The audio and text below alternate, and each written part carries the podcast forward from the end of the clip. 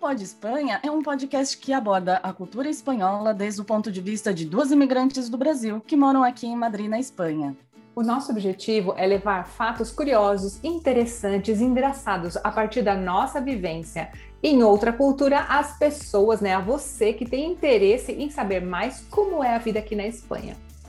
E antes de finalizar cada episódio, a gente vai trazer uma dica para quem está aprendendo espanhol. Pode ser uma dica relacionada à gramática, vocabulário. Vamos trazer também uma polêmica relacionada à cultura espanhola e uma palavra que não tem uma tradução direta ao outro idioma. Oi, gente, aqui é Leurano, direto de Madrid. Oi, eu sou a Cris Pacina, direto de Madrid também. Bom, hoje o nosso tema vai ser o que o Brasil tem de melhor que a Espanha. Hum. Sim, nós vamos falar sobre comida, sobre marketing, transporte, outras coisas, e a gente tem uns quadros hoje. Quais são os quadros, Lê? Os nossos quadros fixos são o Polêmica do Dia, Motorista não dirige carro. Uhum. A dica do dia, lo não é igual a o em português? E o intraduzível é meia, não é média. Muito bem, muito bem. Então vamos que vamos. Como é que a gente começa hoje? A gente começa com entrevistada, né? Sim, hoje a gente tem um entrevistado que tem um podcast também chamado Goodcast. Uhum. É o uhum. Kleber. Kleber, conta para os nossos ouvintes de onde você veio lá do Brasil e onde você mora aqui na Espanha. Bem-vindo. É, quem não me conhece, eu sou Kleber Nogueira. É, eu sou natural de Londrina, do Paraná, mas eu fui criado no Mato Grosso do Sul, especialmente em Campo Grande. E aqui na Espanha eu vivo em Palma de Maiorca, que é uma ilha, né, faz parte da, das Ilhas Baleares, que são é, é um pouquinho mais afastado do, do, do, normal, né, mais perto de Barcelona que em Madrid, cara. Maiorca é uma ilha, é um ponto turístico, né? Ela é uma ilha muito conhecida no, no Mediterrâneo, até mesmo fora do, do da, da, da Europa, mas no Brasil tem muita gente que não conhece. Você fala Ibiza, sim, ah, Ibiza mais ou menos, de ouvir falar alguém conhece. Agora Maiorca já um pouquinho mais complicado. E é isso. Levo aqui na Espanha 16 anos já, cheguei em, em feve... dia 26 de fevereiro de 2005. Se vocês verem que eu falo muito, me interrompa, porque eu sou de falar bastante, eu vou continuar. E, claro, é, cheguei aqui, eu era militar no Brasil, fui militar muitos anos da aeronáutica e deixei tudo e vim embora. Hoje estou aqui com projetos novos e continuando. E tem família aqui? Eu tenho minha mãe, né? Minha mãe veio para cá, eu tinha seis anos. Minha mãe leva 29 anos da Espanha. Minha tia, minha tia foi a primeira que veio, né? depois minha mãe veio na sequência. E nós somos uma família que praticamente todos se dedicam à hosteleria, né? Minha tia foi chefe de cozinha há muitos anos, de, de, um restaurante aqui em Maiorca, que era um dos melhores cozinheiros de Espanha na época, que é o Cou do Roio, tinha uma estrela Michelin. É, depois minha mãe veio, eu fui primeiro eu não cheguei em Maiorca, né? Quando eu vim em 2005 eu cheguei em Lanzarote, em Ilhas Canárias. Eu sempre fui ah, rodando de ilha. É isso que eu ia falar, você foi de uma ilha a outra, mas assim completamente diferente, né? Não, totalmente diferente. Você pensa que Canárias é, tem muito da cultura africana, né? Porque eles estão é, 40, estão muito perto do que é o deserto do, do, do Saara. E, claro, era diferente. Em 2008, eu dei o salto, porque nós vivemos uma crise aqui, você deve lembrar bem, nós vivemos uma crise muito forte em 2012, 2010. Só que, claro, em Canárias chegou muito antes essa crise. Então, ela chegou lá no final de 2006, começo de 2007. E aí, em 2008, eu vim para cá. E cheguei em Maiorca e comecei a trabalhar justamente com, com o Couto Roy no restaurante dele, né? que é um restaurante de muito nome aqui dentro. E assim, mais ou menos, eu fui começando a dar meus passos na que hoje em dia eu faço aqui dentro da ilha, né? A questão da música, a questão da restauração. Mas você, é, você trabalha na cozinha, você trabalha no atendimento, o que você faz na, na nesse setor de restauração? eu já come... já fiz de tudo, né? Já trabalhei em cozinha, já trabalhei em tudo, tudo, tudo, que, tudo que é voltado à hosteleria eu já fiz. Trabalhei em discotecas, já trabalhei em coqueteleria. Só que hoje em dia eu trabalho em sala, né? Hoje em dia eu sou mais, digamos assim, que eu já não sou aquele garçom, né? Aqui se diz camareiro. Eu já não sou aquele garçom porque minha função de garçom hoje não é. Eu adquiri tanta experiência no decorrer dos anos que, afinal, acaba sendo gerente, né? Não tem, não tem outro. Acaba todo lugar onde eu entro, eu sempre termino gerenciando porque as ideias são outras, a cabeça é outra, a maneira de trabalhar é diferente. Então, hoje em dia eu trabalho num restaurante super pequeno e, e eu adoro estar ali. Amo muito, porque é um restaurante pequeno, não tenho trabalho bastante, não vou negar, trabalho muito, graças a Deus eu agradeço por isso. Mas hoje em dia eu trabalho mais na sala mesmo, trabalho no que é atendimento ao público, faço muito entrega de delivery também, eu só pago para toda hora, não tenho crise não. Você veio para cá já sabendo falar espanhol ou você foi aprendendo na marra aqui? Ah, esse é um negócio legal. Eu cheguei aqui, quando eu cheguei na Espanha, eu entendia o espanhol perfeitamente, porque como eu me criei em Campo Grande, Mato Grosso do Sul, lá existe muita cultura paraguaia, porque nós fazemos divisa com o Paraguai. O estado do Mato Grosso do Sul faz divisa com o Paraguai. Então, como eu sou músico e sempre toquei, né, e gostei, gostava muito de polca paraguaia e essas canções de chamamé, então essas músicas são todas em castelhano já. Então, ou seja, você acaba aprendendo. E aí eu aprendi é, justamente isso, aprendi, já sabia o idioma, não falava, logicamente, algumas palavras soltas, mas quando eu cheguei em Canárias, eu aprendi em questão de dois meses, porque acho que a necessidade faz a gente aprender. Ah, e também as pessoas lá ajudam bastante, né? Porque eles são muito afáveis, são muito amáveis, são bem. Eles são bem latino-americanos, né? Mais do claro, que peninsulares, mas... né? Sim, só que aí você pensa que as pessoas que são amáveis e são mais. É, são os latinos mesmo, porque em Canárias, pelo menos na experiência que eu tive há anos atrás, conheci muito poucos canários. Primeiro que não tem muito, a imigração lá é, é uma coisa muito massificada, né? Então você vê muito dominicano, venezuelano, equatoriano tem bastante, colombiano. Só que eu tive a sorte que a minha irmã era casada com canário. Ela, a minha irmã morava na época lá e ela era casada com um rapaz que ele era de Lanzarote, de Lanzarote não, perdão, de de ai, Palma, La Palma. Ah, ok, La Palma. Que é uhum. de Canária. E ele falou assim, ó, vamos fazer um trato. Durante o tempo que você ficar aqui, é, você só vai falar em espanhol. Mesmo errado ou certo, eu vou te corrigir. E seja na frente de quem for. Então, por oh, exemplo, eu ia no Corrigia mesmo? Corrigia, eu tinha que, mas eu pedi que ele fizesse isso para mim. Que legal. E eu rebolava, porque eu ia no bar, pedir um café, errava, e ele parava e falava, não, pede assim, assim, assim. Todo mundo ficava olhando para nós assim. Aí eu repetia. Mas, ó, em três meses eu estava falando espanhol perfeito. Tinha até acento canário. Parabéns, que legal, menino. Que bem, que bem, menino. Muito bem. É. Quando eu cheguei aqui. Ah. Perdão, desculpa, desculpa. Quando eu cheguei aqui, é, justamente quem me via na rua, via eu falando, falava assim: ah, você é dominicano? Você é. De onde você é? Eles não sabiam de onde eu era, porque, claro, o canário ele fala super rápido, né? E corrido, e, claro, os dominicanos também são assim, então se confundia muito. Eu achei que se parecesse é, aos andaluzes, os canários falassem não? não? O jeito de, dos canários parece muito a da Venezuela. Venezuelano, ah, você, às vezes você não sabe quem é o venezuelano, quem é o canário. É, o venezuelano é muito parecido, que eu, eu tenho muitos amigos venezuelanos e é muito parecido o idioma. É, e dependendo da pessoa, o cubano também, mas cubano é mais aberto, na verdade, é o jeito de é. falar é mais, mais aberto. Que legal, Kleber! E não sei, conta pra gente essa história de podcast, como funciona isso? Conta um pouquinho do seu podcast também para os ouvintes e para as pessoas que estão vendo a gente no YouTube. Vamos lá. É, eu, eu sou uma pessoa que consumo muito podcast, né? Consumo bastante.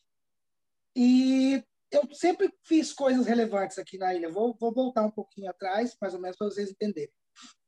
É, eu, quando eu cheguei aqui em 2008, eu tinha parado com a questão de música, né? eu não estava fazendo música já há três anos, mais ou menos. E eu comecei a, a mover, movimentar a questão de música, de voltar a fazer samba, voltar a fazer pagode, voltar a fazer sertanejo, porque eu venho de uma cultura sertaneja, mas sempre fui apaixonado por samba.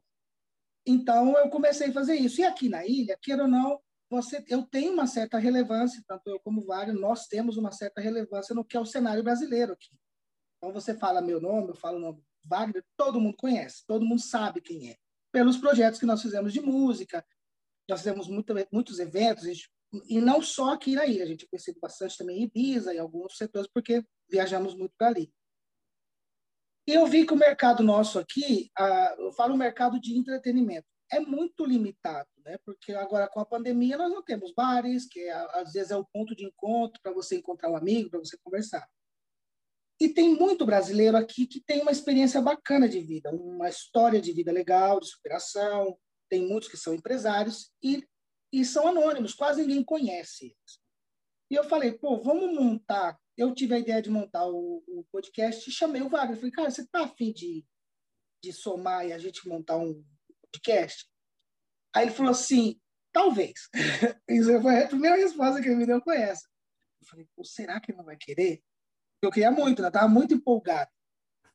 E aí passou uns dias assim, ele falou: "Não, vamos abraçar, vamos fazer". Falei, Beleza.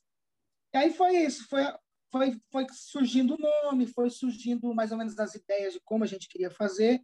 Porque claro, por eu por eu consumir muito podcast, e naquela época, no, no caso, quando nós começamos assim com o, o projeto, o Wagner não era não era uma pessoa que consumia o gênero. Então, é melhor porque, claro, ele vem sem vícios, né? Porque nós temos a costume de, quando você consome muito um, um produto, você acaba pegando coisas para utilizar. E os então, podcasts então, que você escuta são em espanhol ou são do, do Brasil? Eu assisto assisto um pouco de tudo. Assisto muito americano, né? Muito lá de fora. E assisto muito brasileiro e espanhol também. Espanhol, tô, agora estou assistindo do Buena Fuente, que eu estava assistindo agora. Ele é muito bom. Nadia sabe é, nada. É muito bom. Tava vendo, porque ele tava fazendo com o George, né? O, como é que é? Como é o Nadia Sabe Nada, Kleber. Isso. Sim, é tá com Spotify. Berto Romero. Berto Romero, isso mesmo. Maravilhoso.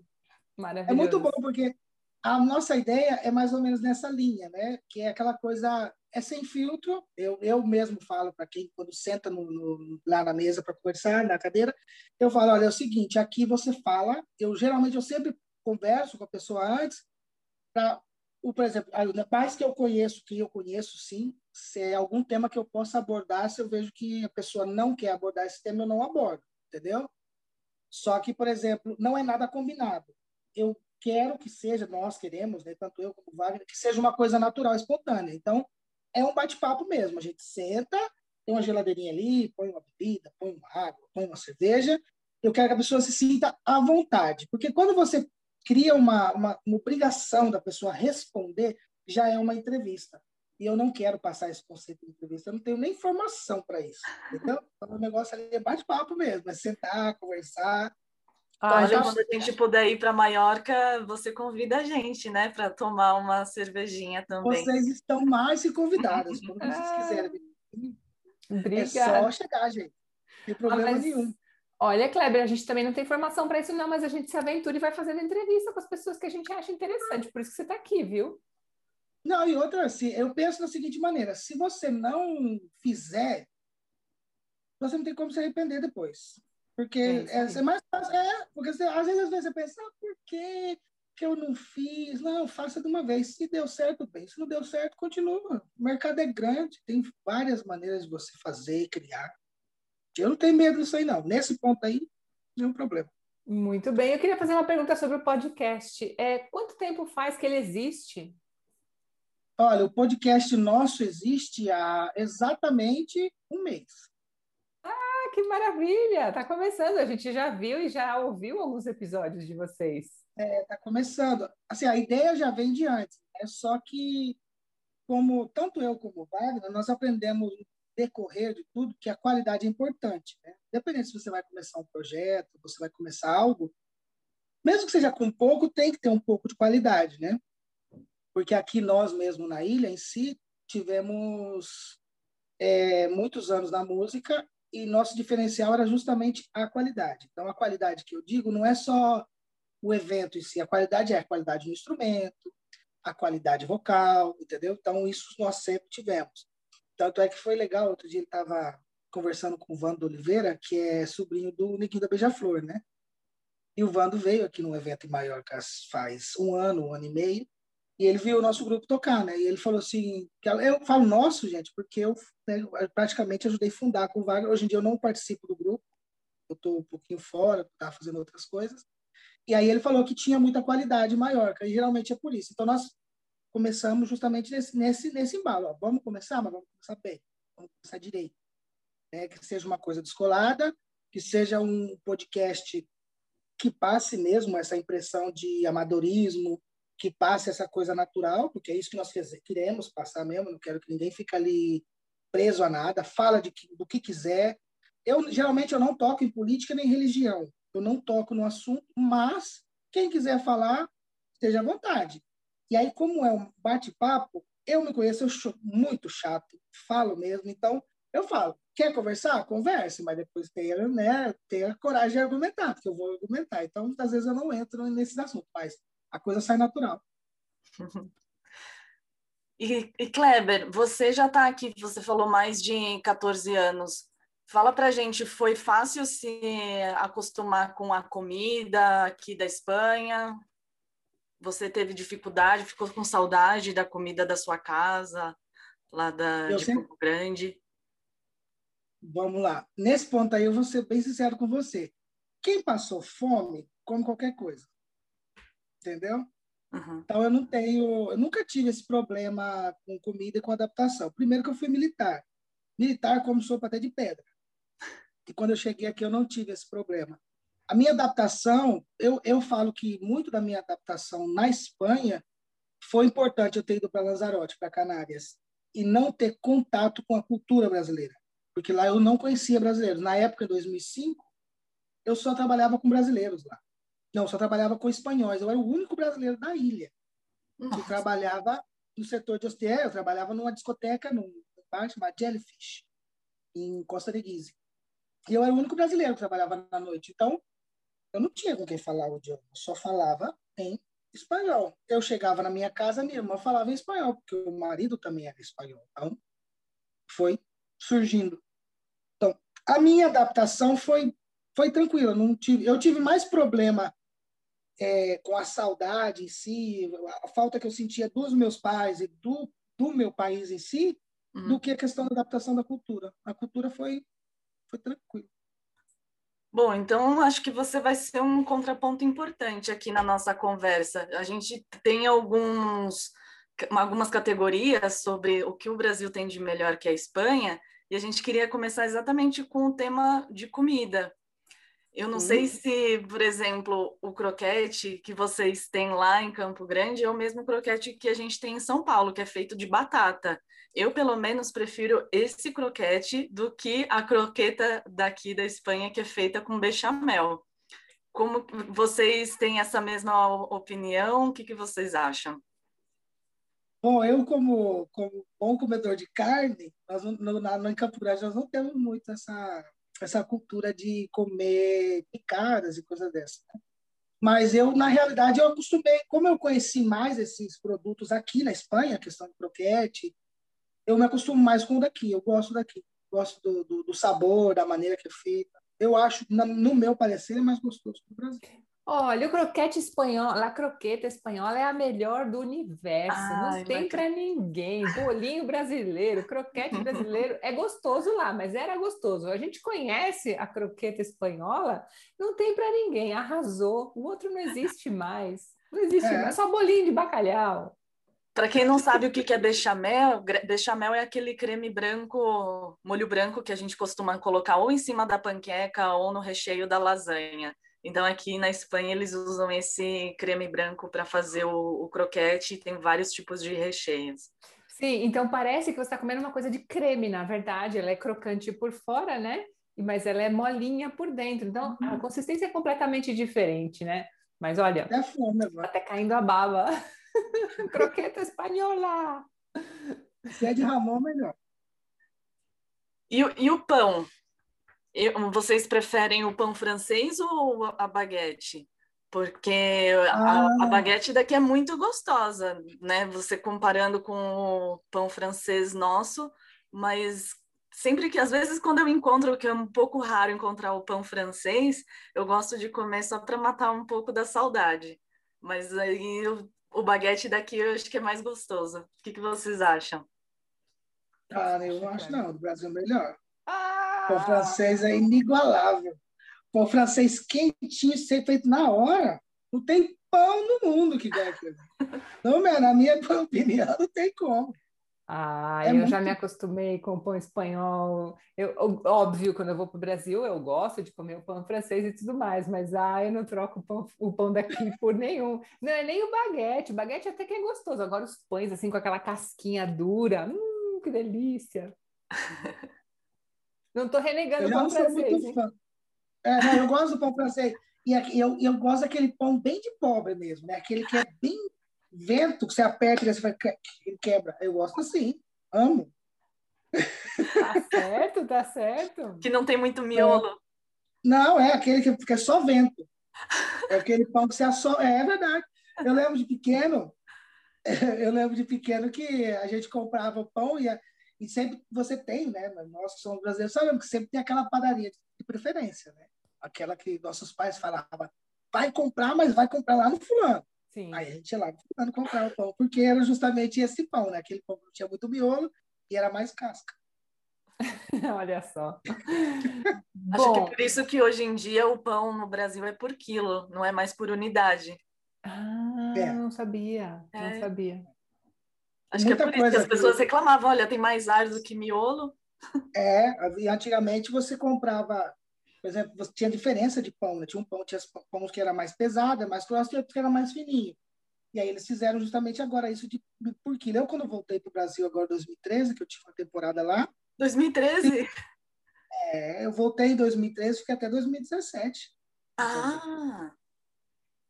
Era justamente muita coisa mudou, que eu falava, nossa, isso aqui não era assim. Aí eu falei, ué, agora tá diferente. E aí você vai se acostumando. Sim. Sabores que, mais, que gente, que você era bom, hoje em dia você já não encontra bom. O que que é? Desculpa, perdi. Que tem sabores que você tem uma certa, você tem uma lembrança daquele sabor e hoje em dia já não é a mesma coisa.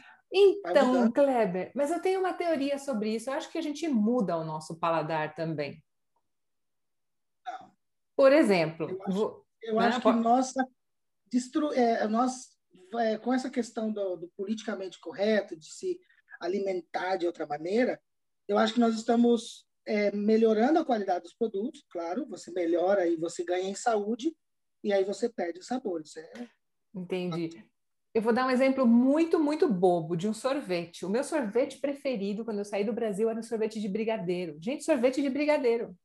E aí eu uhum. voltei de férias para o Brasil depois de muitos anos, hein? não foi a primeira nem a segunda vez, depois de muitos anos eu fui tomar um sorvete de brigadeiro. Eu falava, gente, que sorvete horrível, insuportável, eu não gosto desse sorvete, por que, que eu gostava desse sorvete?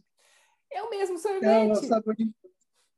Né? Mas quem mudou fui eu. Eu acho que isso a gente tem muito também, às vezes a gente não percebe que a gente mudou, será? Eu pensei nisso também outro dia, porque eu estava morrendo de vontade de comer feijão porque como aqui a gente não tem a panela de pressão, às vezes que eu tentei fazer feijão na panela normal, ficou parecendo amendoim. E aí eu queria muito comer feijão e achei um restaurante aqui perto, não, não é aqui perto, mas aqui em Madrid, que é de rodízio e tem aquela ilha com um uhum. monte de uhum. comida quente, um monte de salada. E nossa, parecia pinto no lixo, né? Eu fiz um pratão de pedreiro e coloquei arroz, feijão e tudo que tinha lá, bobó de camarão. Fiz aquela misturança e não deu, não, eu não consegui fazer a digestão. Me deu uma azia que eu tive que chegar em casa, tomar um eno e deitei e dormi. E, e sendo que antes eu estava acostumada a comer um quilo de comida assim desses de por quilo. tranquila, comia um quilo de comida. A lei engana, viu? A lei engana. Você acha que ela é pequenininha, tá? Não, não. muito, hoje em dia não. Hoje em dia que eu vou ficando, eu falo que eu vou ficando velho, né? Já vou, a gente vai, vai comendo menos. Eu vejo que é assim. Hum. Só que eu não tenho esse, esse, sofrimento que você tem pelo feijão, não. Até mais, até mais porque eu gosto muito de feijão. É, só que eu, eu vou no mercado e compro. Tem o feijão que vem aqui. Nesse, nesse ponto aí, Espanha é maravilhosa. Você compra aquele feijão que já vem no, no, cozido, já no vidro, eu tempero que fica igualzinho feijão brasileiro. Sem problema nenhum. Aí eu sou purista, eu cozinho, eu cozinho feijão, deixo de eu molho. Eu também cozinho feijão. Feijão de vidro é igual aquele que vem no que vem a, o grão de bico? É. É, aquele marronzinho fica igualzinho o feijão brasileiro. E se não, que eu, como eu não tenho, se você não tem panela de pressão, põe na água, deixa na água a noite inteira, no outro dia você cozinha normal. Bastante água, ele vai até ele cozinhar, depois que ele cozinhou, reduz, seca, fica igualzinho. Feijão não precisa de panela de pressão para fazer. Ah, eu já deixei, mas as duas vezes que eu fiz, eu deixei de um dia para o outro com a, a vinagre, né, para tirar os gases. Não deu certo, ficou cozinhando muito tempo. Pensa, a feijoada ela não é feita na panela de pressão? Não é? Ó, aqui já, já dicas de cozinheiro, já, já é outro nível aqui de conversa, é outro nível. Lê, eu vou te levar um tapa-ué quando eu fizer um feijão. Ah, eu quero. Eu vou te levar um tapa semana que vem, tá? sério mesmo, sério mesmo. Vamos voltar para a comida. Olha, tem uma coisa que aqui é muito diferente: as frutas e os sucos naturais. Quando você vai num bar tomar suco, eu acho que do Brasil é melhor. O suco de laranja daqui dá para comprar um saco de laranja, né? É muito caro. Eu só eu não tomo por causa disso, porque eu olho e falo, nossa, é muito caro. E não tem tantas opções de suco quando a gente vai né, no restaurante. Normalmente é de lata, é desses prontos. Não tem nem de polpa desses que pelo menos né, dá uma sensação de ser natural, não tem aqui. É, suco natural não tem, é uma pena. O de laranja é maravilhoso, só que ele é caríssimo. É estranho, porque é um dos países que mais produz cítricos no mundo. E o suco é tão caro, é, é incoerente, né? Mas vai entender, né? Aí maior que é diferente, Kleber? É, vocês têm mais opções é. de fruta, será? Vamos lá, tem. Tem, é diferente em alguns aspectos. Por exemplo, eu sou né, bem, bem taxativo como a Cris. Eu não não troco o Brasil na, na, questão suco, fruta. Também nós somos um país tropical, né, gente? Tem que entender isso daí, que nós somos um país tropical totalmente diferente. É. Porém, é, em questão a qualidade de laranja, por exemplo, laranja, a laranja espanhola, ela é ela não tem, ela não tem comparação com nenhuma outra laranja, ela é muito boa. Sim. Só que aqui na ilha nós temos a, a, a sorte, digamos, que aqui, por exemplo, a nossa comunidade é pequena. Então, brasileiros têm, de repente, são, sei lá, somos 5 mil. Seis anos atrás éramos 3 mil, agora deve ser uns 5. E tem muito local. Então, por exemplo, é, a nossa cultura latina, ela não se fecha só no Brasil. Então, Colômbia tem praticamente aí muitas muita coisa parecida com nós. Então, tem restaurantes colombianos que você vai lá, o cara tem carta de suco, de todo tipo, entendeu? De todo tipo de fruta. No espanhol já não é tanto. No espanhol, realmente, eles, eles são limitados só na laranja mesmo, né? Aquele suco de laranja ali, acabou. E como muito suco de tomate que é de, de vidro, né? Aquele que vem na latinha e tal. Aí, nesse ponto, eu não gosto. Eu não sou muito fã, não. E acho, sim, que deveria ter mais diversidade. Porque, afinal, Aqui você vê, no verão, sim, agora já, desde, já faz uns dois anos, mais ou menos, que já começamos a ver algumas, é, algumas lojinhas que só são especializadas em suco, faz batido, faz. Então você vai lá e você escolhe o que você quer. O cara tem polpa, polpa de fruta, ou ele tem fruta congelada, é diferente do nosso lá, mas sai gostoso, é gostosinho. Ah, e dá para encontrar água de coco na praia? Água de coco na praia, não. Água de coco na praia, não. O que eu faço, muitas vezes, eu vou no mercado, compro coco e extraio a água, né? Porque, mas não, não dá para encontrar na praia. Então, vai, já quiseram que encontrasse aqui na praia. Claro, já claro. seria Copacabana maior que a beach. É, vem, não, vem um caminhão lá do Nordeste cheio de coco, é difícil chegar aqui, né? Muito difícil. Gente, o que eu não entendo é isso. É, eu no Brasil, eu sou lá de Campo Grande, cara, Mato Grosso do Sul, a gente está no centro do Brasil. E se eu quiser tomar água de coco todo dia, eu tomo, entendeu? Porque, e aí você pensa, nós estamos numa ilha turística, onde vem praticamente o Caribe inteiro vem aqui, porque né, vem pessoas. E nós não temos água de coco. Esse é um negócio que eu não consigo também, às vezes eu entro na minha cabeça.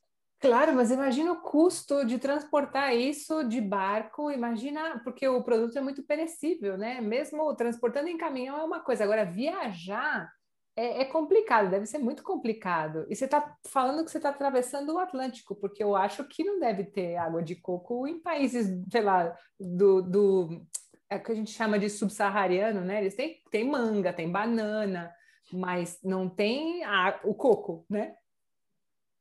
É, eu também não sei como seria, porque, por exemplo, eu acho que deve ter, porque tanto o coco como a, a banana, né?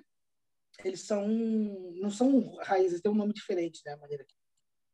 Eu acho que deve ter sim. O problema é que não, não é interessante, não tem a cultura do, do consumo do produto, acredito. Muito bem. Acredito que eles têm um costume mesmo de, de consumir. Muito bem, muito é bem. Errado. Ok, ok. E, e mandioca é popular aí na ilha ou também não? Aqui a gente encontra, acho que a mandioca vem de Costa Rica. E eh, a mandioca daqui, ela tem menos, menos fibra do que a mandioca do Brasil. Então ela acaba sendo melhor para cozinhar, porque depois não fica tanta fibra para você fazer um purê, por exemplo, né, para amassar. Mas aqui mesmo acho que não tem mandioca espanhola, não é? Não. Na Espanha não tem, eles trazem, trazem de fora, né? República Dominicana, vem de outros países. Só que, por exemplo, aqui, eu falo para você, há, há 10 anos atrás, ou há 9 anos atrás, era muito difícil você encontrar produtos brasileiros. É, porque é muito difícil mesmo. Não achava nada. Hoje em dia, você dá um chute numa pedra, tem cinco lojas numa esquina. Isso é verdade. Hum. Todo mundo vende. Então, hoje em dia, normal. Mas a mandioca, por exemplo, é, eu há 10 anos atrás eu preferia sempre comprar congelada, porque nos, nos, chineses, aqui tem muita loja chinesa, né? E nos chineses eles vendiam a mandioca congelada. Eu comprava a mandioca congelada porque a que você comprava no mercado era muito ruim, porque eles passavam uma vela nela por fora lá. Aqui eles devem lembrar. Passavam branca. Uma vela, uma vela branca e é, depois você abria, estava preta por dentro. E aí, o que eu fazia? No mercado, a gente, naquela malandragem brasileira, ia dar uma quebradinha na ponta, assim, sem ninguém ver, né? Para ver se não estava preso por dentro para comprar. Mas hoje em dia, não. Hoje você compra em qualquer lugar e compra normal. Mas não é uma coisa que um produto que, que espanhol conheça nem consuma. Eles não comem mesmo, não. É Às vezes, quando eu faço, assim, tem algum amigo, ele prova e fala, nossa, que bom que é. Eu falo, então, isso é mandioca, tá? Mas eles não... Aqui eles dizem yuca, né? Uhum. Yuca. Uhum. Um produto que eu vi que começou a tá começando a fazer sucesso aqui, e eu imagino que nos Estados Unidos também, porque já tem uma franquia, um, bastante franquias desse tipo de produto lá, é o açaí. Ah, não, aqui também. Né? Aqui é febre. Aqui tem casa já de produto, tem lugares que só fazem açaí. Pessoal que consome, pensa que aqui tem, ah, tem muita gente que é do Pará. Maiorca tem muito paraense. E no Pará, açaí é pior que farinha, né? Para cearense, né? Eles comem mesmo. tá certo. Vamos ver outros produtos? Por exemplo, falando de comida, comida por quilo, self-service, alguém sente falta? É melhor do que na Espanha, não é? Eu morro de, eu sinto muita falta de comida por quilo. Prefiro do que um prato que vem o primeiro, o segundo, terceiro, quarto, quinto. É muita comida para mim. É. O eu, por exemplo, eu entendi é que, eu, eu, não sei aí em Maiorca, mas aqui é, os, as comidas por quilo que eu já vi é, aqui na Espanha são de turistas, então acaba sendo assim, 10 euros, come à vontade. E a impressão que dá é que não é de muita qualidade, então a gente acaba nem entrando. Não sei se vocês têm essa mesma percepção. Aí eu, no caso, vou, vou lá, vou, a minha percepção é totalmente diferente de você, porque eu, por exemplo, eu levo só na Espanha 16 anos, e desses 16 anos eu trabalho há 15 ou 16 na hosteleria, né? Eu sou da seguinte ideia: quanto pior o restaurante, mais, pelo menos na Espanha, hein? Falamos de Brasil. Agora eu falo Brasil, mas, por exemplo, na Espanha, quanto pior o restaurante é, pior aparência ele tem, melhor a comida. Por quê? Vou é verdade, é verdade. Porque geralmente é uma senhorinha que faz aquela cozinha caseira. E a, cozinha, a culinária caseira né, da Espanha, ela é inigualável. Como, como quando a gente fala do Brasil, ah, né, a comida da avó. Ah, a comida da minha avó é a melhor que tem. Sim, porque a experiência, gente, ela faz com que melhore né, com os anos. Né? E é nesse ponto, é assim. Agora, aqui na Espanha não temos, não tem, eles não têm a mesma cultura nossa de comer por quilo a comida por quilo nossa, ela é muito americanizada, né? O Brasil ele teve uma época que eles pegaram muito a cultura americana e tentaram implantar ali como que meio na marra. E o brasileiro se acostumou. E nós não temos E nós também temos que pensar que nós somos, nós, Brasil sempre foi um país, até os anos 90, muito pobre, né? Pobre, assim, tanto de cultura como de comida, de alimentação. Então, a dieta do brasileiro é arroz, feijão e algo mais. Então, é claro, você ir no self-service, você colocava um pouquinho de cada e comia. E aqui não, aqui, queiras ou não, é, Espanha ou até mesmo Europa, eles têm essa cultura mesmo né, de fazer várias refeições curtas ao dia, né? Então, é, então aqui não, eu não sinto tanta falta porque eu não eu não sou de comer muito, mas eu também nesse ponto eu não, não sou muito favorável em, em, em, escolher entre um e outro porque eu já levo muitos anos aqui, que a gente vai se adaptando e se acostuma, né? Consigo comer, não como menu, por exemplo, porque eu não consigo comer os dois pratos. Eu sempre peço um. Só que isso menu, é mais para quem não sabe, são três pratos, né? Vem o primeiro prato que você pode escolher. Normalmente eles dão umas cinco opções alguma coisa leve, pode ser uma salada, uma sopa. Eu já vi até paella de primeiro prato. Depois tem o segundo prato, que é alguma coisa mais contundente. E depois a sobremesa. E uma bebida. A média de preço pode variar né, de 12 a 15 euros. Sim, hoje em dia está nessa, nessa faixa, mais ou menos. Só que, sim, restaurante, aí é, para completar o que você falou, restaurante de menu eu não gosto principalmente eu não gosto, é porque aí sim você vê que realmente eles não dão qualidade, porque você dá um, é você oferecer um produto de, a gente está falando de três pratos, três elaborações diferentes a 10 euros, muito qualidade ele não tem, entendeu? Eu, esse é meu ponto de vista, falando desde a experiência, né? Eu prefiro muitas vezes é, cozinhar ou comer em casa do que sair para comer um menu, por exemplo. Não, não faço, não sou muito de fazer isso. Falou a voz da experiência que trabalha na área. Muito bem. Olha, uma coisa que eu acho que o Brasil tem melhor do que aqui é o churrasco. Ah, com certeza. Isso, o, o meu marido, que morou três anos no Brasil, falou que, sem dúvida, churrasco, a picanha, os acompanhamentos, né, do nosso churrasco. Acho que o jeito de fazer o churrasco, aquela coisa da reunião e tal, é diferente. O churrasco você começa, vai fazendo, vai fazendo, vai fazendo, né? E você fica muitas horas fazendo o churrasco e comendo e tirando a carne e tal. E aqui é, não, vamos fazer churrasco. Faz o churrasco, você acabou. E além da carne é diferente, né? O que, que vocês acham? Aí eu, como nascido no sul do, do país, não tenho o que falar. É, e também pela criação que eu tive no Mato Grosso do Sul, que é uma, uma parte muito voltada para o agronegócio. Para mim, o churrasco não tem. Eu sou churrasqueiro mesmo. Na minha casa sempre se fez churrasco todos os domingos, e até o dia de hoje é assim. Eu parto do dia para fazer churrasco mesmo, dia de domingo, vem quem quiser, a família toda vai. Só que eu sou aquele negócio. Eu, como, como nascido no Sul e com a influência muito gaúcha, a gente gosta de assar carne em pedaços grandes mesmo, né? Porque muda o sabor, a digestão é diferente, é outra coisa. E não tem. E a pessoa, eu brinco muito, eu tenho, tenho amigos argentinos, né? Que nós temos o, o melhor churrasco, do, do, isso não tem dúvida, e eles têm a melhor carne, né? E aí eles sempre falam, não, mas o churrasco argentino, ele ele é melhor que o brasileiro. Eu falo, rapaz, mas se vocês comem carne faz 60 anos, antes faz, antigamente, há 60 anos atrás você não sabia nem o que era carne. aí eu já mato eles, já não falo mais nada. Tudo uma questão de mercado aí. Muito bem, muito bem. que mais de comida, Lê? De comida, eu acho que eu me lembre, por enquanto é só.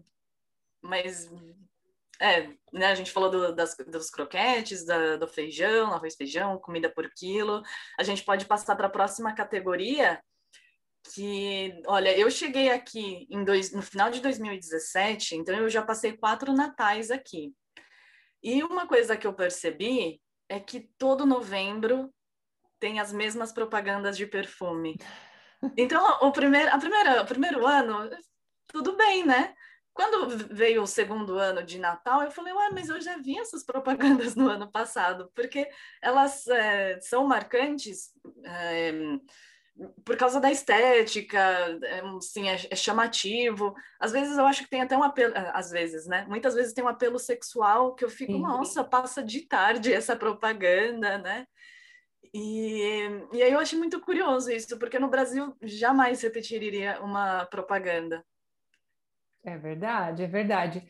Óbvio que se é propaganda da loteria, propaganda dessa, sei lá, da Campo Frio, que é uma propaganda muito, muito, como se diz? Muito que é muito esperada, né, durante o ano, a campanha de Natal da Campo Frio e tal, ou do, da Loteria de Navidad, ok, mas as de perfume, a gente já sabe até como que eles vão dizer, né, perfume, a música, não é? Carolina Herrera, não é? E eu acho curioso isso. E daí não é só o marketing, né, da, da, o marketing da televisão, mas o marketing que a gente acaba vendo no metrô, no ponto de ônibus, é, esse, o marketing impresso, o que me chama a atenção é que muitas vezes eu vejo uma foto pixelada, sabe? Aquela foto que você vê os quadradinhos, que não foi muito, a resolução não era muito boa. E nem que eu seja espe especialista, mas é porque às vezes fica tão evidente que não tinha muita qualidade que eu fico né, assim, pensando, nossa, é, como que pode, é, como podem ter aprovado essa, essa foto? E outro dia mesmo, uma vez a gente foi num hotel, era um hotel né, de quatro estrelas. Você tinha no elevador a foto, assim, fazendo propaganda do, do hotel, e era uma foto de má qualidade, uma foto que você via que a cabeça estava cortada, que não tinha um propósito da foto, sabe? E isso eu acho interessante porque não, me parece que os brasileiros são mais é, cuidadosos nesse sentido de estética. Né? Eu, eu, acho que a propaganda no Brasil é inigualável. Eu acho que é, o, o, brasileiro imita muito o norte-americano, né? Mas eu acho que está pau a pau ali com argentinos. Os argentinos, eles são, eu acho, para mim, os mestres em propaganda, junto com os brasileiros. É como, vamos brigar para ver quem é melhor. E sai cada vez, coisas cada vez mais melhores. O que, que você acha, Kleber? Eu sou bem na sua linha, né? Porque eu sou, eu sou serigrafista também, de profissão, né? Comecei na serigrafia com 12 anos de idade. E como bom serigrafista e olho muito a questão do detalhe, né? Uma camiseta mal impressa, um adesivo mal feito, sempre olhei muito, era muito detalhista nisso. Agora, eu acho que o Brasil, na, na publicidade e propaganda, é incomparável. Não tem nenhum país no mundo que bata de frente com o Brasil. Argentina, eles é, realmente eles fazem um trabalho que é que é fora de sério mesmo, segundo dependendo muito da área, eles são mu muito bons mesmo. Só que o mercado da, da brasileiro de, de, publicidade e marketing, né, ele é premiado no mundo todo. Isso é pouca coisa, poucos brasileiros sabem disso, né, porque nós não. Mas o Brasil ele é, ele tem uma a comparação que eu faço, até vocês vão entender. É Espanha no mercado cinematográfico é o melhor país do mundo em, na, no que é dublagem, certo? Espanha na questão dublagem é perfeito. Não tem nenhum país que se compare. Na publicidade e propaganda que nem como a Cris falou, Argentina e Brasil não tem como disputar. Mas eu acho que também é porque, no caso nosso brasileiro mesmo, até partindo um pouco do, do, do que falou a Letícia, é, o Brasil é tão grande e tem tanta competência no mercado do trabalho que, por exemplo, você tem que ser fora de série, você tem que ser muito bom naquilo que você faz para você poder é, chegar a ser alguém ou ter certa relevância. Então, cara, essa competitividade brasileira ela é muito boa, porque afinal sai produtos de excelente qualidade. O brasileiro consegue se reinventar cada dia. Eu lembro muito bem quando, quando eu era mais pequeno, é, todo mundo, nós ficávamos a semana inteira na frente da televisão esperando a, a, a propaganda de Natal da Coca-Cola, entendeu?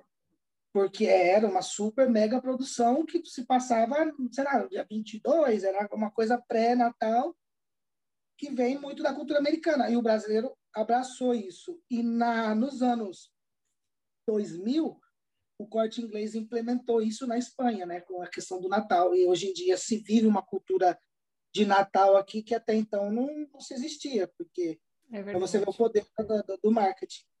É Antigamente não se celebrava o Natal aqui, aqui era só reis, né? Que era aqueles dia, o dia 6, né, tal. e com essa questão do marketing, da propaganda, se, se implementou essa cultura na, navidenha, como dizem aqui, e é muito americanizado. O Corte Inglês, fazendo uma comparação para quem está no Brasil e não conhece, seria uma loja de departamento que vende de tudo. Cada andar tem uma coisa diferente. Um andar só de produtos eletrônicos, outro andar de roupa de mulher, é, outro andar só de brinquedos.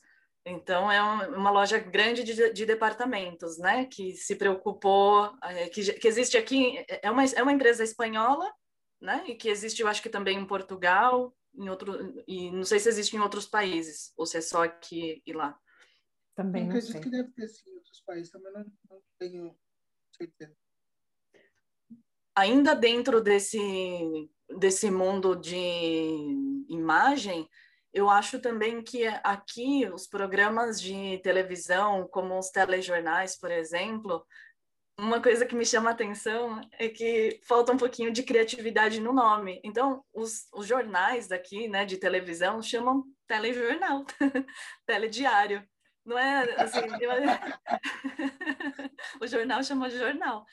E às vezes eles têm uma cena, né, um take de 10 segundos para mostrar, sei lá, um acidente ou alguém que roubou uma bolsa de, sabe, uma, um take de 10 segundos. Eles vão ficar mostrando esse take num loop infinito, enquanto alguém está fazendo um comentário e explicando o que aconteceu, por, sei lá, se, se for durante cinco minutos esse comentário, esse take vai ficar por cinco minutos. E é, e é uma coisa que eu olho e falo, nossa, podia, sei lá, passar outra coisa, né? E, e aí, quando tem assim, eles tentam fazer um debate, uma discussão com mais de duas pessoas, sempre vira aquela um monte de gente falando por cima do outro e ninguém entende nada, e sempre parece que eles estão brigando, não é isso? É mesmo, né? Olha, eu falo, eu, eu, vamos lá, eu nesse ponto aí, eu levo sem assistir televisão em quatro anos. Né? Eu cortei a, cortei a mídia televisiva da minha vida, né? tirei mesmo. Hoje em dia eu busco me informar por outros meios. Não vejo televisão, vejo séries, vejo filme, mas através de aplicativos. Não perco meu tempo mesmo ligando televisão. É, eu acho que hoje em dia a televisão que se produz é muito ruim, né? não é voltada para a família, não é voltada para ninguém, ela é voltada para a fofoca, para falar da vida dos outros, e, e que nem você falou, ligar uma televisão e assistir três pessoas, até mesmo o jornal é uma coisa que, para informar, fazem aquelas. Nesse ponto aí, eles, é, eles são muito ruins mesmo. Eu não é que. Eles são muito eu, bons fazendo isso, né? Sempre a mesma coisa. Eles são muito bons. É, né? eles são nesse, nesse ponto eles são muito bons né, nenhum, nenhum tipo de. Não, mas, por exemplo, você ligar a televisão para assistir cinco pessoas discutindo, porque eles não conversam, eles discutem, né? É uma coisa que me mata, eu não consigo mesmo. E depois a questão da publicidade, porque, claro, como não tem tanto auxílio do, do, do governo em si para as autonômicas, eles precisam angariar fundos de alguma maneira. Então, as empresas que apoiam, isso a internet hoje em dia vive disso. E se você for pensar bem, né, no, YouTube mesmo, antigamente você via, escutava uma música, via um vídeo, né? E hoje em dia não. Hoje em dia, se você escutar qualquer música, te manda três anúncios. Você não quer escutar anúncio, paga. É assim que funciona. E a televisão aqui é a mesma coisa. São é. seis minutos de intervalo no filme. Se você parar para pensar, para você assistir um filme na televisão, aqui na Espanha, você demora de em média três horas e meia. É, seis eternos minutos. Agora, quando volta da propaganda, aí mostra mais dois minutos e volta de novo para a propaganda de seis minutos. É. Claro, ou seja, a cada 25 minutos você tem 15 minutos de intervalo. É impossível. É muito Não tempo. Dá. É muito tempo, é muito tempo. que mais? Vamos lá. Mudamos um pouquinho de tema, então? Sim, qual que é a última categoria que a gente tem para hoje? Então, a gente estava é, pensando em falar sobre o transporte, né? A gente percebeu que o Uber é, no Brasil é mais barato do que aqui na Espanha. É, você nota isso também, Kleber? Vamos lá. É, primeiro que aqui em Maiorca não tem Uber. Ah! Ótimo, bom saber, não sabia. É, né, em Barcelona tem. É, em Maiorca, os táxis. Barcelona não foi proibido? Ah, mas eles tiveram um tempo, né? Agora é proibido, mas eles tiveram um tempo Uber.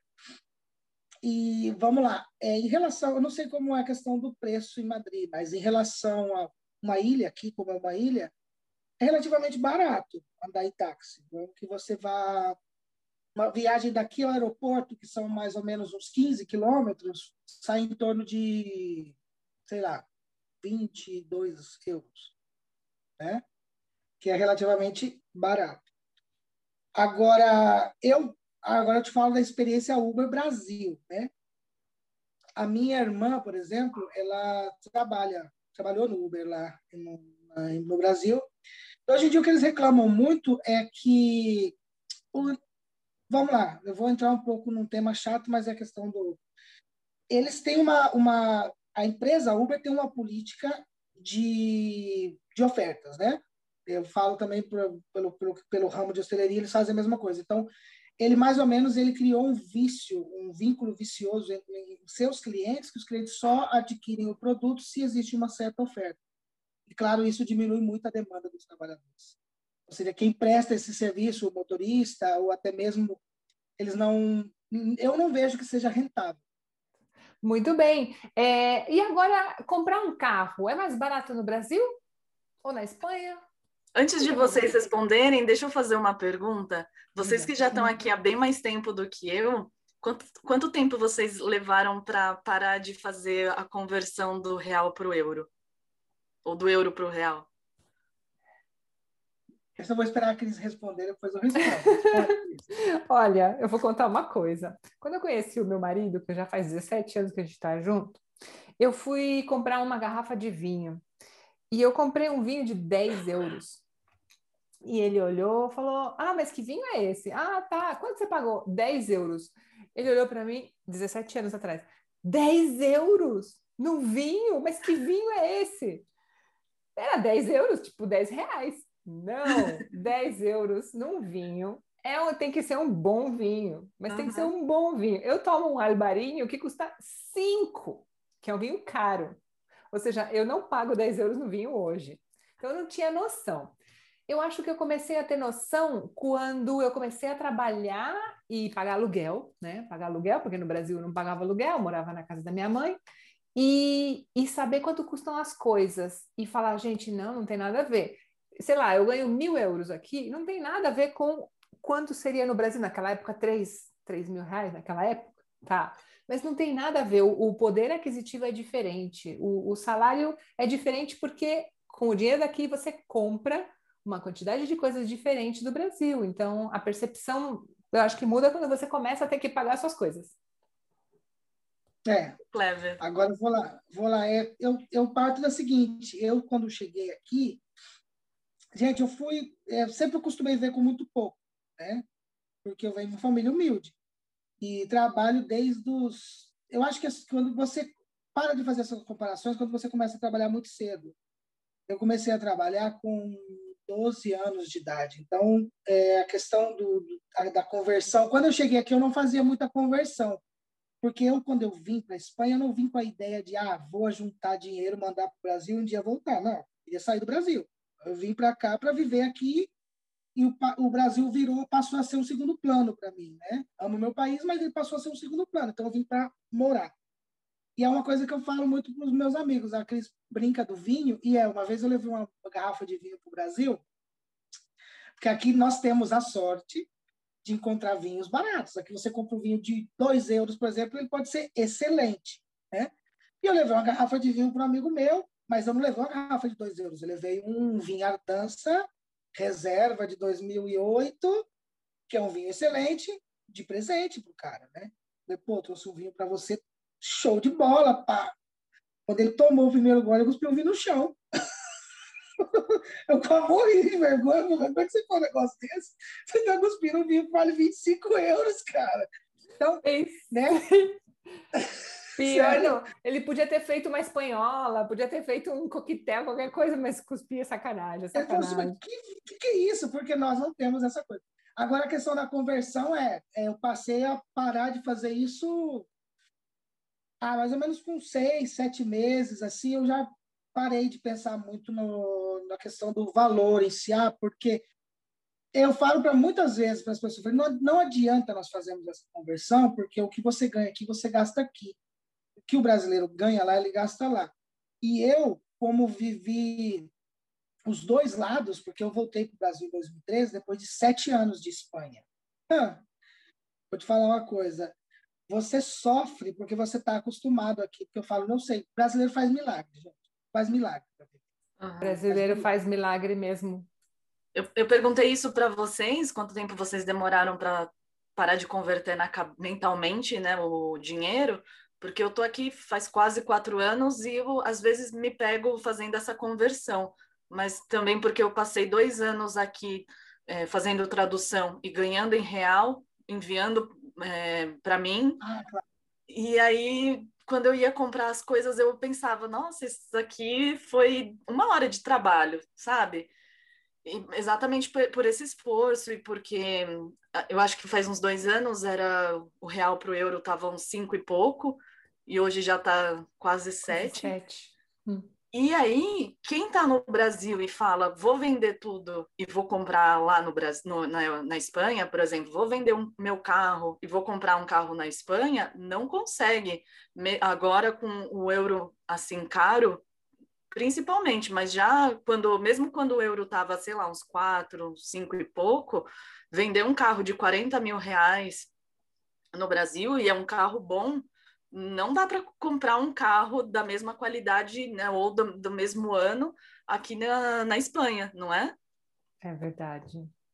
É o carro aqui, é, por exemplo, na Espanha, eu vou contar uma, uma historinha para vocês, é, antiga, porque às vezes eu gosto. Na Espanha, no, nos anos 90, por exemplo, não vou longe, nos anos 90, era muito mais caro você comprar um carro que uma casa. Tá? Uma casa na Espanha, nos anos 90, e aqui em Maiorca, estamos falando aqui de um dos metros, Madrid é um dos metros quadrados mais caros da, da Espanha, depois, né? Vamos falar. Então, vamos lá. É, você pensa, valendo 6 mil pesetas uma casa, tá? Aqui, que ele está falando assim, 6 mil, 1 milhão de pesetas, vão 6 milhões de pesetas, né? Vamos dizer assim, uma casa. Uma coisa assim, uma, uma comparação. 6 mil euros vale uma casa e um carro vale 20 entendeu? E agora no Brasil. Novo. É, antigamente, nos anos 90, aqui não existia a cultura automobilística como é hoje em dia. Então, era muito mais fácil. Terreno não valia nada. Casa não valia nada. Então, você comprava uma casa é, três vezes mais barato que comprar um carro.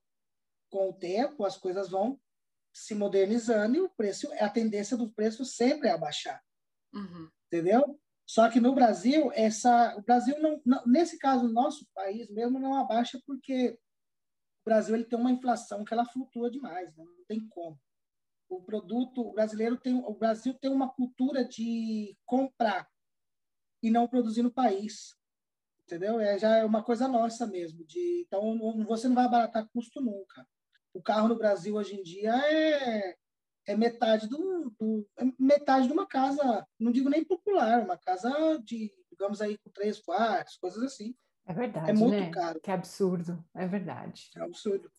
É verdade. Não, em São Paulo também, a gente veio de São Paulo, as coisas estão muito caras, muito caras. Por meio milhão, você compra um apartamentinho, um apartamentinho, né? enfim, enfim. Vamos para os quadros, Lê? Vamos! Então, tá quadros tá que, os quadros que a gente tem hoje. Pois é, a polêmica do dia: motorista não dirige carro. Como assim, Lê? Me explica isso que eu não estou entendendo. pois é, não dirige carro. Motorista dirige moto. Ah, ok. e como se diz então quem dirige carro? Pode ser um condutor ou um chofer também? É, sim, se diz chofer também. Chofer, mas chofer normalmente é o chofer de autobus, chofer de táxi, né? Eu não sou chofer. Se eu tenho meu carro, sou condutora, né? Uhum. Muito bem, muito bem. A gente nasce, nasce e morre, morre. Eu só não sabia. É, é. E a dica do dia? Bom, a dica do dia é o seguinte: lo não é igual a o. O que eu quero dizer com isso? Para nós é muito comum a gente falar assim, por exemplo, quando você diz é, a, né? Você diz, por exemplo, eu não tenho nada aqui que tenha a, mas vamos pensar. Um, a câmara. Aqui se diz la cámara, não? Estou falando a la cámara. A equivale a lá. Mas o não equivale a lo. Isso daqui é uma caneta, em castelhano se diz bolígrafo. Eu não posso dizer lo bolígrafo, isso está errado. Isso é portunhol do bom. A gente diz el bolígrafo. Então, a equivale a lá e o equivale a el. Aham, isso é muito importante, porque isso é um erro que muitas pessoas cometem quando estão falando o quê? Portunhol e desenvolvem aquele portunhol com todo o orgulho do mundo e pagam um pouco de mico, né? Fica feio pra gente falar assim, né, gente? Então vamos ficar esperto que na verdade é o se diz el em castelhano. Pera, Cris, mas existe lo? Existe. Lo é um pronome e isso é para outra dica do dia. Talvez confunda por causa do plural, né? Los, los hermanos, los. Verdade. Los Muito. Los polhos hermanos. Muito bem observado. Então você tem a e lá, o e el, la, as e las e os. Aí seria los. Aí seria los. É isso mesmo, é isso mesmo. Muito bem. Breaking Bad. Breaking Bad total, total. E o intraduzível lo, oh, lo, é, lo. intraduzível lê. Eu vou contar uma situação do porquê que eu trouxe o intraduzível do dia. Quando a última vez que eu voltei do Brasil aqui para Espanha, eu vim do aeroporto de Guarulhos, que é o maior aeroporto do Brasil, talvez da América Latina. Então lá eles anunciam os voos em português e inglês, dependendo do destino, ou português e espanhol. E aí eles falaram o número do voo em português, né? Última chamada, e passou para o espanhol. É, última chamada para o vuelo 45 media. E eu, oi, média, para 456 eu fiquei pensando, nossa, quem é, não fala português não tem ideia, não vai ter ideia do que, que é esse média que ele está falando no alto-falante, né? Mas enfim, existe o média docena, né, para meia dúzia, mas não existe de forma alguma você passar o seu telefone ou você passar um número do, da sua identidade colocando o média, né? Porque o, me, o meia que a gente fala, faz em português é porque é, pode confundir na hora da pessoa escutar o 3 e o 6, né? A gente fala 3, 6. Então, na hora de escutar, pode, para não dar, é, não se equivocar, a gente fala assim, mas se eu não me engano, nem em Portugal eles falam meia, né? Exato. Então, nem em Portugal, e eu não sei agora com a chegada de muitos brasileiros lá, não sei se eles vão acabar adquirindo isso, mas essa, é esse é o intraduzível do dia. Não traduziu o meia, equivalente ao 6 por meia. Muito bom, posso, muito bom. Posso fazer uma, uma observação. É, por exemplo, eu trabalhei com telemarketing aqui também, né? E justamente eu trabalhei com o mercado português. E muitas vezes eu falava meia. Eles não entendem, eles não sabem o que. Realmente, eles não sabem mesmo. E eu pecava muito que eu falava meia, meia. Que é isso? Eles falavam. Não sabia, não sabe. Essa é uma é uma coisa brasileira mesmo, que é made in Brasil 100%. Eu vou contar uma coisa para vocês. Quando eu era estagiária, lá no século passado, foi um português visitar a empresa e ele foi procurar um computador que era, naquela época, 386. 386. Gente, 386, Lei, eu acho que você não tinha nascido. E o computador era 386, 386, e eu olhando o que, que esse homem tá falando. Aí os meninos me traduziram que, na verdade, é, não tem 386, é 386, né? A gente vai aprendendo na raça, né? Kleber, né, Lê? É isso mesmo. Eu falo que a gente nasce, cresce e morre burro. Tem jeito. Sempre você vai aprender alguma coisa diferente né, no, no, dia a dia. Tá? Se você conhecer. É, nós, nós brasileiros temos muitas coisas particulares. E o pior, eu, eu como brasileiro, a pior coisa que você. Eu acho que é, é uma coisa também de você se adaptar à cultura. O brasileiro tem uma mania de mudar as coisas, nós temos essa mania de mudar e adaptar. E o portunhol é uma coisa que eu, eu não aguento. claro, você pensa aqui, você tem várias palavras e maneiras que você usa no, no, no espanhol, no castelhano, que ele não se adapta, não se adequa no, no português no Brasil. Então é complicadíssimo. Você comete gafes, erros assim, estratosféricos. É verdade, é verdade. A gente está aqui para dizer adeus ao portunhol. Eu sou a primeira, a Lê também. É. Nós somos as duas primeiras aí a, a tentar dar adeus ao portunhol. Vamos passa só... cuerpo. Passa melo cuerpo, não. Ou me passa. Eu não sei nem como dizer isso. Passa melo cuerpo? Não, é. Aí muito vem falar corpo, fala cuerpo. Passa melo cuerpo. É. El código del Wi-Fi. Código? É.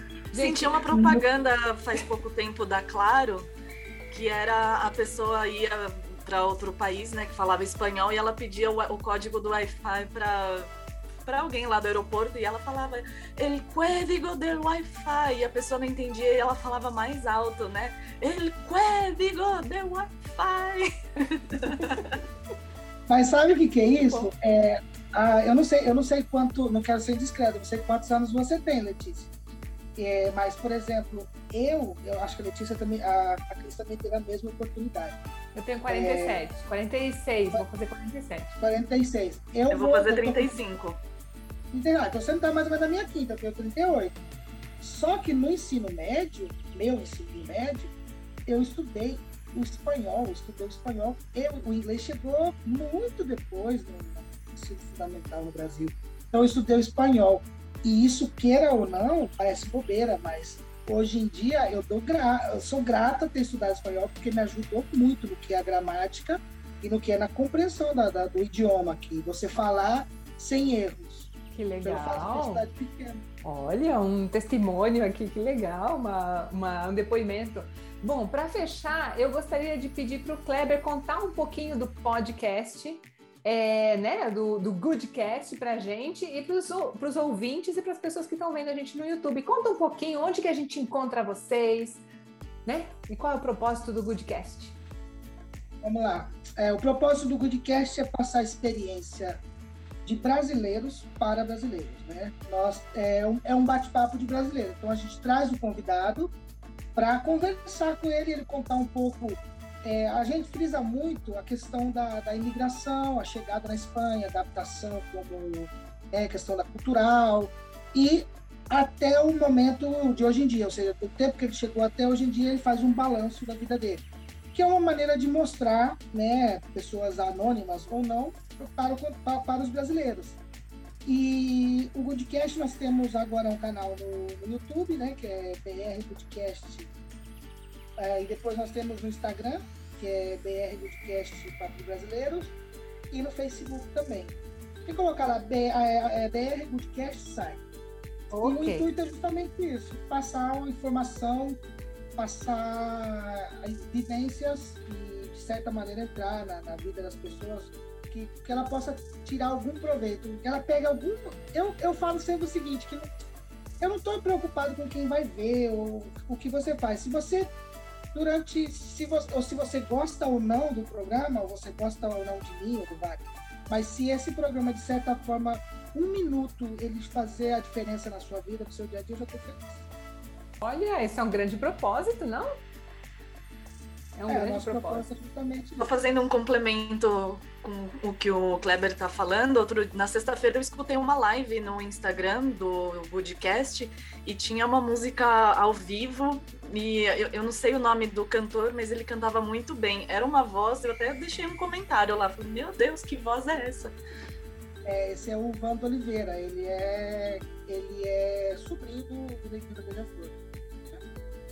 Ele veio aqui a nossa, é, e justamente isso, nós queremos, nós também estamos agora fazendo lives semanais, essa semana acho que tem o Bruno, que também é músico, o Wagner está fazendo essas lives entre semana, né, que é, pra, é justamente para isso, passar, nossa, cultura é muito rica, o brasileiro é muito inteligente, nós temos pessoas aqui que são muito relevantes para a cultura espanhola, gente que fiz, fez, que realmente abriu as portas para nós que viemos depois. Então, se você veio para a Espanha, se hoje em dia nós temos esse respeito que eles têm pra, pela nossa cultura, nós temos, nós devemos àqueles que vieram antes. Então, que eles possam contar essa história através de nós, que somos a, digamos, a, a juventude, né, os millennials, que já temos mais contato com a internet, que podemos passar, é passar essa, essa, essa, essa, essa evolução do brasileiro para brasileiro. Eu só queria então finalizar o nosso episódio pedindo para os nossos ouvintes deixar um comentário no YouTube ou no Instagram com, com, comentando se vocês concordam com o que a gente falou sobre comida, sobre o marketing, sobre o transporte, ou é, quem já está morando aqui na Espanha, quanto tempo vocês levaram para parar de fazer essa conversão na, mentalmente? A gente vai ficar muito feliz se vocês deixarem um comentário, a gente vai interagir com vocês e saber o que, que vocês estão achando, saber a opinião de vocês também. É isso aí, muito legal. Então, olha, vamos terminando. Gente, obrigada. Kleber, obrigada. Lê, obrigada. Obrigada a você que está aí ouvindo. Obrigada a você que está aí vendo a gente. E a gente se vê no próximo episódio, então, com mais novidades. Entrevista? Ah, quem sabe? A gente vai ter sempre a polêmica do dia, a dica do dia, intraduzível e um tema que é relevante para algum brasileiro que gosta da Espanha, que mora na Espanha, não mora na Espanha, mas que gosta do país e que gosta da cultura e que gosta de aprender também, né? Sim.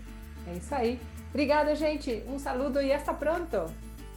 Besitos. Tchau. Tchau. Tchau, Kleber. Até mais. Muito obrigado pelo convite. Agradecemos. ok.